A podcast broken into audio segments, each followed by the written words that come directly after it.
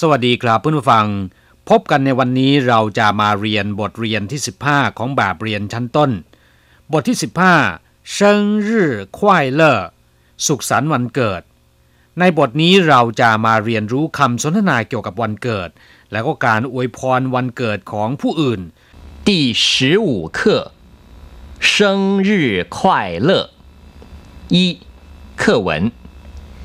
今天我们请王先生吃饭，为什么呢？因为今天是王先生生日。哦，那太好了，祝他生日快乐。第十五课生日快乐บทที่สิบห้าสุขสันต์วันเกิด生日快乐แปลว่าสุขสันต์วันเกิด เป็นคำที่แปลกันตรงๆตัวนะครับ ซึ่งมักจะพูดเป็นความหมายว่าอวยพรให้วันเกิดของคนอื่นมีความสุข อ่านว่า生日快乐生日ก็แปลว่าวันเกิด快乐แปลว่ามีความสุขหรือเป็นสุข生日快乐ก็คือสุขสันต์วันเกิด今天我们请王先生吃饭วันนี้เราเชิญคุณหวังทานข้าว今天ก็คือวันนี้我们ก็คือเราหรือพวกเราชิงแปลว่าเชิญ เรียนเชิญ เชื้อเชิญ หวังเซียนเฉิงคุณหวัง ซึ่งเป็นผู้ชายนะครับชื่อฟันเพื่อนฟังเรียนมาแล้วแปลว่าทานข้าว รับประทานอาหาร今天我们请王先生吃饭วันนี้เราเชิญคุณหวังทานข้าว หรือวันนี้เราเชิญคุณหวังรับประทานอาหาร为什么呢เพราะอะไรหรือ为什么แปลว่าเพราะอะไร เติมคำว่าเนไว้ที่ท้ายประโยคคำถาม ไม่มีความหมายใด ๆ นะครับ เป็นสร้อยเฉยๆ ในทำนองเดียวกับคำว่า หรือในภาษาไทย为什么呢เพราะอะไรหรือ因为今天是王先生生日เพราะว่าวันนี้เป็นวันเกิดของคุณหวัง因为แปลว่า เพราะว่า เพราะเหตุว่า今天ก็คือวันนี้ เรียนไปแล้วนะครับเมื่อสักครู่是แปลว่าเป็นหวัง先生คุณหวัง生日 แปลว่าวันเกิด因为今天是王先生生日เพราะว่าวันนี้เป็นวันเกิดของคุณหวัง哦那太好了祝他生日快乐อ๋อดีจริง ขออวยพรให้เขาสุขสันต์วันเกิดคำว่าโอ้เป็นคำอุทาน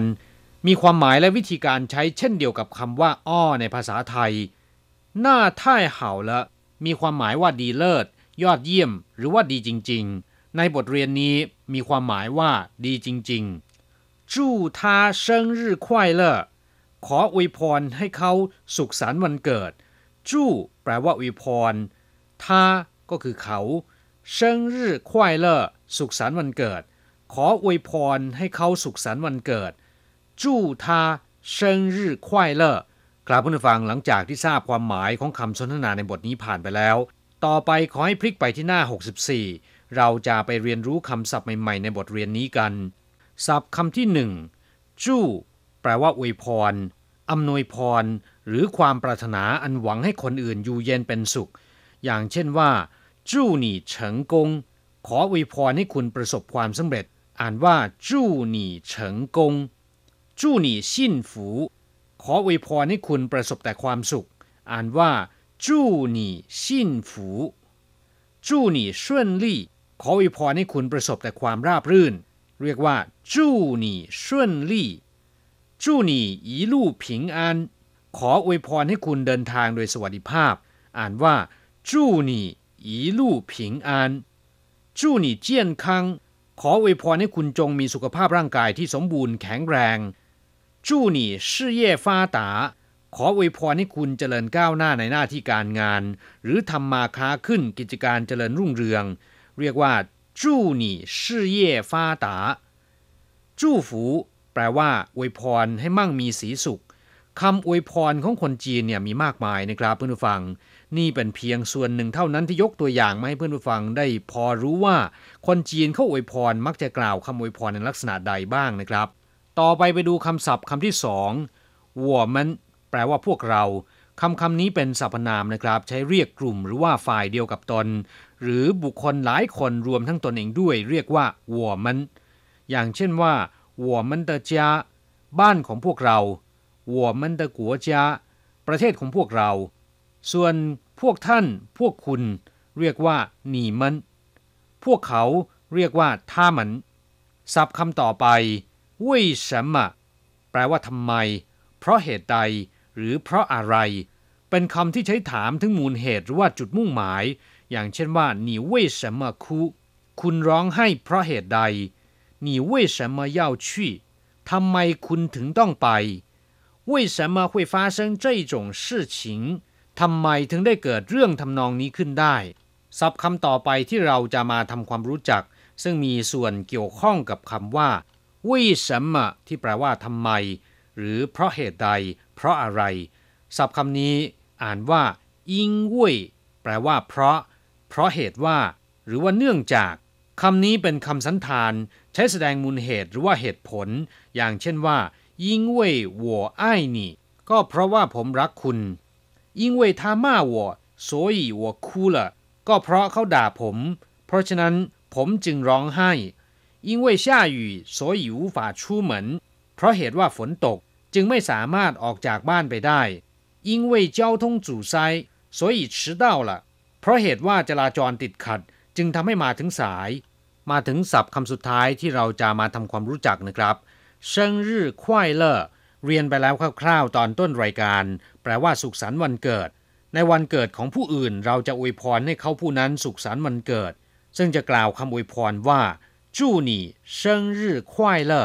ขออวยพรให้คุณสุขสันต์วันเกิด 大家一起来唱生日快乐歌ทุกคนมาร้องเพลงสุขสันต์วันเกิดพร้อมๆ กันเถิด